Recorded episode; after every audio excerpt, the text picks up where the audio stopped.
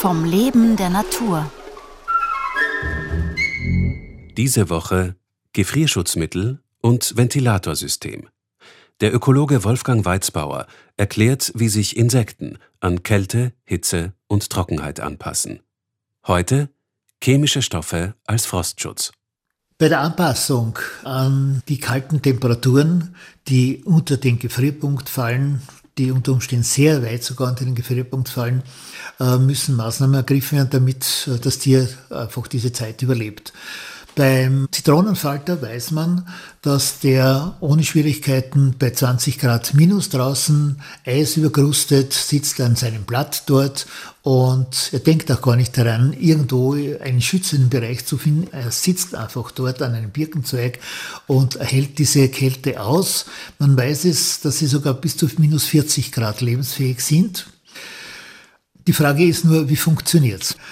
Es funktioniert damit, dass das wichtigste Frostschutzmittel der Insekten Glycerin ist. Und dieses Glycerin ist normalerweise in der Hämolymphe, in der Blutflüssigkeit der Insekten äh, im Herbst so etwa zu drei bis fünf Prozent äh, vorhanden und durch weiteren Fettabbau vor der Ruheperiode im Winter natürlich kann es gesteigert werden. Unter sehr extremen Umständen könnten sogar bis 60, 80 Prozent der Hämolymphe bestehen dann nur mehr aus Glycerin.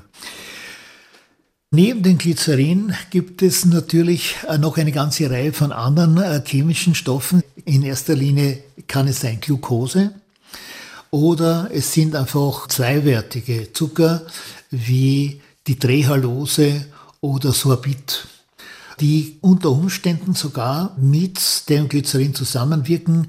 Manchmal gibt es so richtige Cocktails, die aus verschiedenen solchen Substanzen zusammengesetzt sind oder auch zum Beispiel Phospholipide oder verschiedene Eiweiße, unter Umständen auch Salze. Das kann also sehr vielfältig sein und jeder dieser Anteile trägt dazu bei, dass die Gefriergrenze schrittweise herabgesetzt werden kann. Es gibt also hier bei der Anpassung an diese Kälte natürlich auch verschiedene, sagen wir, Leistungsstufen.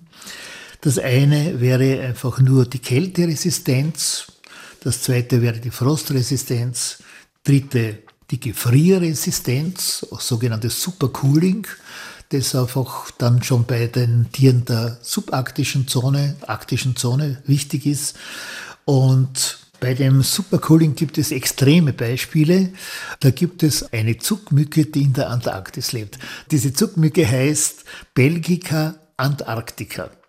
Die lebt einfach in Flechtenpolstern in der Antarktis ist auch schwarz übrigens, um also hier Wärme aufzufangen, soweit es geht. Und die enthalten eine Glycerinmenge von ca. 80 Prozent und können damit auch bei Temperaturen, die außen minus 60, minus 70 Grad sind, noch immer überleben.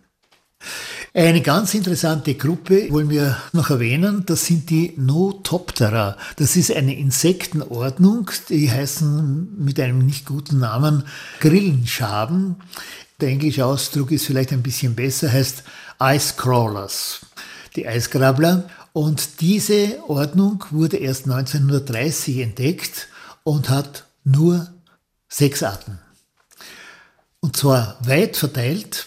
Ähm, es gibt welche in Alaska, es gibt welche im nördlichen Zentralasien und in Japan und sind in einer Größe von 1 cm bis 3 cm. Wie gesagt, es gibt nur sechs Arten und die leben in so Felsspalten oder in felsigen Böden am Rand oft von Gletschern und fressen dort organisches Restmaterial und dort Temperaturen von minus 7 bis minus 15 Grad ohne Schwierigkeiten und äh, die Sterbegrenze liegt hier bei plus 2 Grad schon. Ja. Und man nimmt an, dass es eine Restgruppe ist, die der Eiseitlinger Reliktfauna angehört. Morgen um 5 vor 9 überwintern in Gruppen.